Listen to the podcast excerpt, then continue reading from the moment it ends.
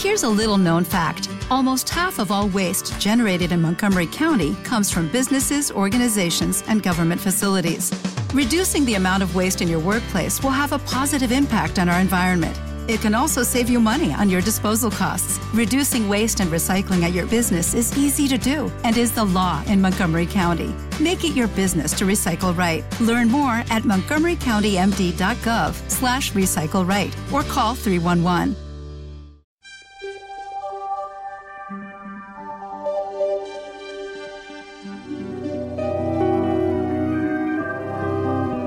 Bienvenidos amantes del saber.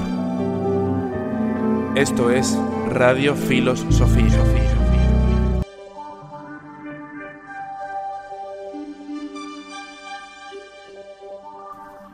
Muchas veces me habéis oído decir en muchos lugares que sobre mí siento la influencia de algún dios y de algún genio.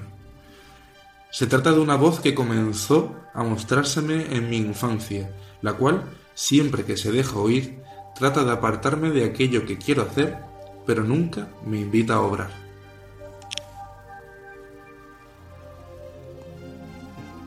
Esto que acabamos de escuchar es un fragmento citado por Platón y leído magníficamente por nuestro compañero Marcos, y estamos escuchando cómo Sócrates está hablando de algo que nos ha acompañado en toda nuestra historia y no ha carecido de importancia para el pensamiento filosófico. Tanto es así que determinó en gran medida el pensamiento de Sócrates y la obra de nada menos que Carl Gustav Jung. Es el tema que vamos a tratar en esta ocasión. Hablamos, por supuesto, del daimón.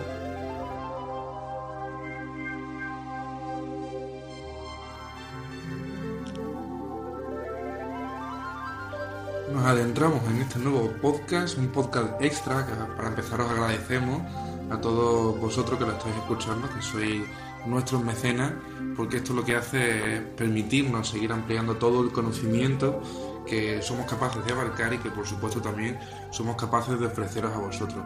Muchísimas gracias, esperamos que lo disfrutéis y desde luego empezamos con este daemon y tenemos que empezar conociendo de dónde viene el término daemon, qué es lo que quiere decir exactamente, cuándo empieza a hablarse del daemon.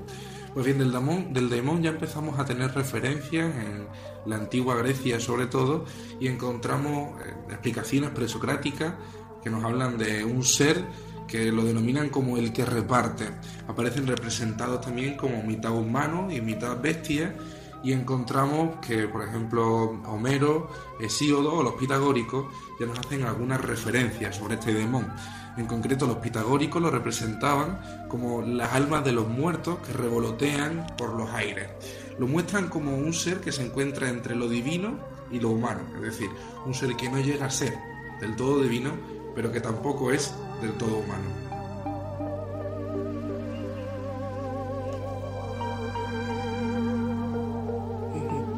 Sí, y además tenemos que tener presente algo muy importante, y es que la figura del daimón está presente en todas las culturas, pero dependiendo del contexto se le da un significado o una imagen. Pero en común lo que encontramos es el equivalente a aquellos elementos que llamamos fortunas, un genio protector, un destino. E, esto aparece en, en Homero, por ejemplo, como has dicho. En Hesiodo se le llega a llamar los hombres de oro, que son convertidos por voluntad de Zeus para proteger a los mortales. Es decir, hablamos de una figura intercesora entre el mundo más desconocido, que llamaríamos divino, y el ser humano que pertenece a este mundo eh, mundano, nunca mejor dicho. Pero entre ambos hay algo desconocido que nos lleva a las ideas fundamentales, que nos lleva a trascendernos a nosotros mismos. Esta es la idea de Daimon que como has dicho está presente en numerosas culturas y en la griega por supuesto también, pero que llamará mucho la atención en cuanto al caso de Sócrates, ya que él mismo afirmaba que escuchaba una voz, como hemos dicho en el texto, eh, que curiosamente nunca le da eh, órdenes concretas sobre qué hacer con su vida, más bien le advierte de ciertos peligros y sería algo así como la voz de la conciencia o la intuición. Y también hemos hablado de que históricamente esta figura daimónica ha existido en otras ocasiones, no solo en Grecia, Y es que en la cultura árabe, por ejemplo, se le denomina Gina. También encontramos dentro del catolicismo a estos arcángeles que todos vamos a reconocer y a idealizar fácilmente en nuestra cabeza. Y también hay un término que encontramos en culturas precolombinas en Sudamérica, como sería el concepto de nahual. El nahual en este caso es un espíritu animal que tiene cada persona y que nos lleva a la parte más desconocida de nosotros mismos, pero que es aquella la más importante y la que debemos desarrollar precisamente. Estamos hablando de una especie de diamante en bruto que vive en cada uno de nosotros y que nos empuja a convertirnos en algo mejor. Esto es algo repetido, como hemos dicho, en Sócrates y que, por cierto, tiene tanta importancia que cuando a Sócrates se lo condena, tal y como dijimos en el, en el podcast que tratamos sobre el asunto, a Sócrates se le condena, por una parte, por provocar ciertas rebeldías en la juventud, pero por otra parte, por introducir dioses nuevos. Estos dioses nuevos a los que se aluden es precisamente aquel daimón que él decía escuchar, es decir, una especie de genio, de espíritu, el nahual en otras culturas, como hemos dicho, que le indica eh, ciertos consejos sobre por dónde no debe eh, caminar en su vida para así desarrollarse vitalmente. Hablamos de algo que a ojos de Sócrates, desde luego, era algo divino y también de cara al resto de los griegos que le eran coetáneos. Y en el banquete encontramos un fragmento en el que también encontramos una referencia que nos hace Platón, podríamos decir, en entendederas de Sócrates, y lo que nos dice en este fragmento es lo siguiente. La divinidad no entra en contacto con el hombre, sino que a través de este daemon tiene lugar toda relación y el diálogo entre humanos y dioses, tanto cuando están despiertos como cuando duermen.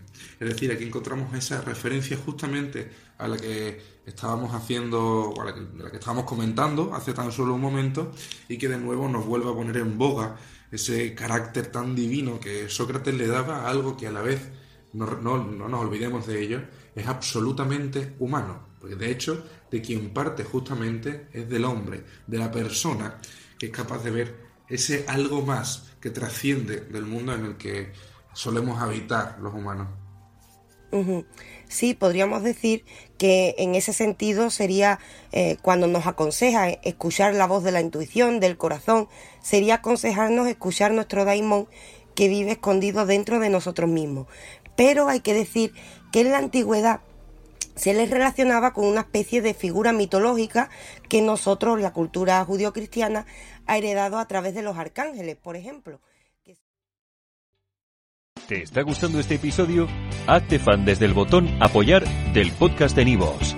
Elige tu aportación y podrás escuchar este y el resto de sus episodios extra. Además, ayudarás a su productor a seguir creando contenido con la misma pasión y dedicación.